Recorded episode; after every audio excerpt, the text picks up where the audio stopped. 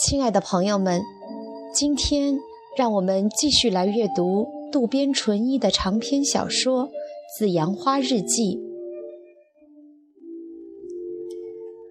八月三号，星期四，二十三点三十分。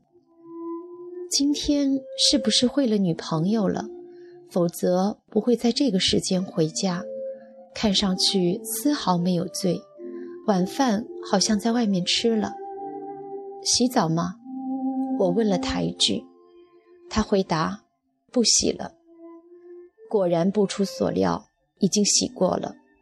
看来有点心虚，为了掩盖自己，他故意询问孩子的事。以前他从不过问这些的。最近太怎么样？已经放暑假了，但是在上暑假补习班，每天从早到晚闷头学习呢。虽然是男孩，但是回来晚了还是不放心的。我每天得开车去接他。你下班回家时，能不能顺便把太接回来？那样我可就省事多了。我不管三七二十一，把想说的一口气说了出来。果然不出所料。什么？要我去接泰回来？他了一遍，凶神恶煞地看着我说。我忙得不可开交，你难道不知道吗？每天不可能在规定的时间回家，补习班离家只有两站地吗？不必专门开车去接了，让他自己回来不就得了吗？你大概还不知道吧？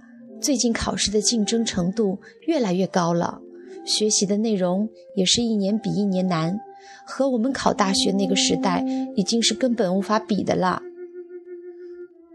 那么难考的话，就别去考了，上公立学校也一样的嘛。这到底是不是他的本意？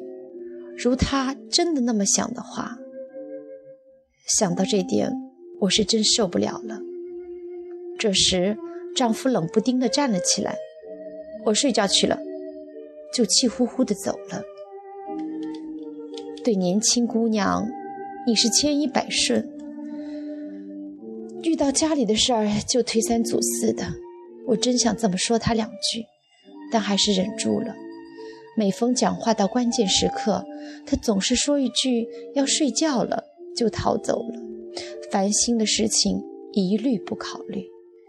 对于我们的事情，丈夫可能根本就没放在心上。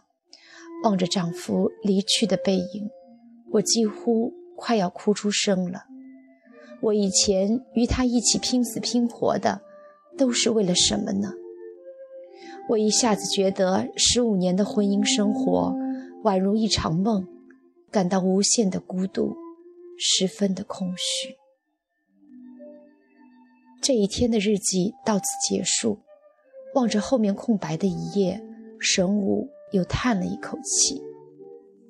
老实讲，自己根本没想到妻子。会考虑的那么多，不过话又要讲回来，妻子有点神经质，对孩子，特别是对男孩子要粗犷点，不能太死了。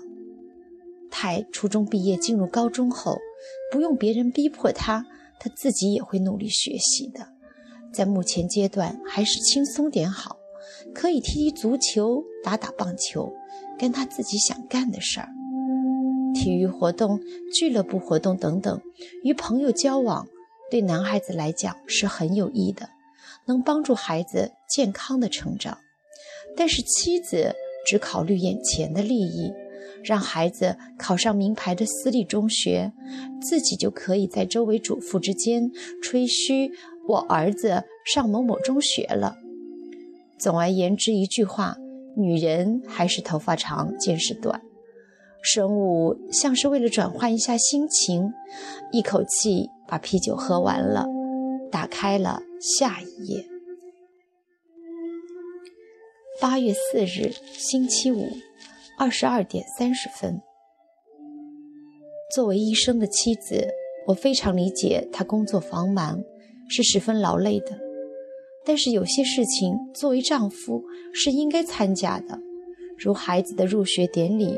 运动会等学校活动，可他一次都不出席，好像我们之间有默契，他可以不参加，更别说是扔垃圾啦、调换天花板上的电灯泡等。星期天在家修修补补、移动一下大衣柜等等，这些都是我的活了。思来想去，我竟想不起一件丈夫曾经干过的家务。孩子还在吃奶的时候，丈夫终于结束了一生的进修，进入撰写博士论文的阶段。那一时期，晚上还要通宵值班，还有临时的紧急手术，加上星期天、节假日还要加班，到私人医院去做手术，虽然十分的繁重。但他年轻力壮，日子都过得很充足，带着两个孩子，儿子和女儿又相差两岁。作为妻子和母亲的我，每天忙得脚后跟打后脑勺。半夜里，儿子突然发高烧，自己也不去找丈夫，带着两个孩子去医院看急诊。看到我这副模样，也只有我母亲为我担心过。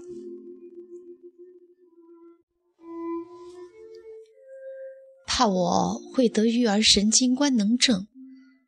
除此之外，从没有一个人帮过我。我和丈夫相依为命，忘我的走过了三十岁的时光，疲惫不堪。对我们每个人来讲，都是一个极大的考验。在丈夫看来，我这个人可能有些不通人情，不理解他为什么会那么忙，而我呢？又觉得丈夫太专横，连妻子带孩子的怨言都不愿听。为此，我们俩各自都在宣泄。只要一见面，就会大呼：“不行了，我快要支撑不住了！”并且经常会为一些不足挂齿的小事闹别扭。但是，就是那么困难，我们也都应付过来了。至少，我是那么认识的。可是，好像就在那时，我们把重要的事情给遗忘了。不知不觉之中，我和孩子们都已经适应了没有丈夫和父亲的家庭生活。丈夫不在家是理所当然的，既不寂寞，也不感到眷恋。迄今为止，自己确实是个甩手丈夫。孩子的一切全都扔给了妻子，育儿、家务都是妻子的活儿，自己全副精力都放在了工作上，相互之间这样的分工也是很自然的。但是下一页的日记却完全不一样了，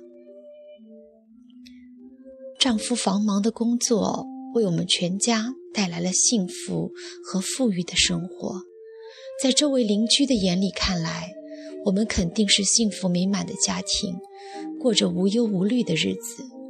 然而另一方面，在不知不觉之中，丈夫和孩子、丈夫和我之间的距离却渐渐地拉大了，并且到了在时间和金钱上都有富余的今天，我们却无法享受成功的喜悦。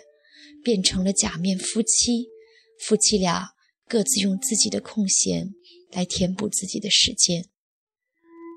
啊，假面夫妻，生物喃喃地念出了声。是不是假面夫妻倒无关紧要，重要的是妻子为什么要把问题看得如此严重呢？育儿、家务等一切都交给妻子干。这不是说明妻子自己也是认可的吗？如果真的那么艰难，每天都搞得神经衰弱的话，为什么不告诉自己一声呢？真的是忙得不可开交的话，自己完全可以帮他一把的。尽管是很忙，但是帮点忙还是可以的。但是，妻子真的要自己帮忙的话，说不定又会一脸不耐烦的神情。不加理睬地说：“你没看见我正忙着吗？”事实上，妻子也不止一次看到自己的那副模样，心想：“就当丈夫不在家吧。”这天的日记是以如下的话语结束的：家族中的齿轮有一个不正常，就会导致其他齿轮也出错。从齿轮的不调谐处会发出吱吱的尖叫声，即使你立即加油，第二个、第三个齿轮的运转都会不正常。久而久之，你就会对不正常运转的齿轮习以为常。丈夫是不是已经觉察到这一情况了呢？或许现在还在勉强的运转着吧。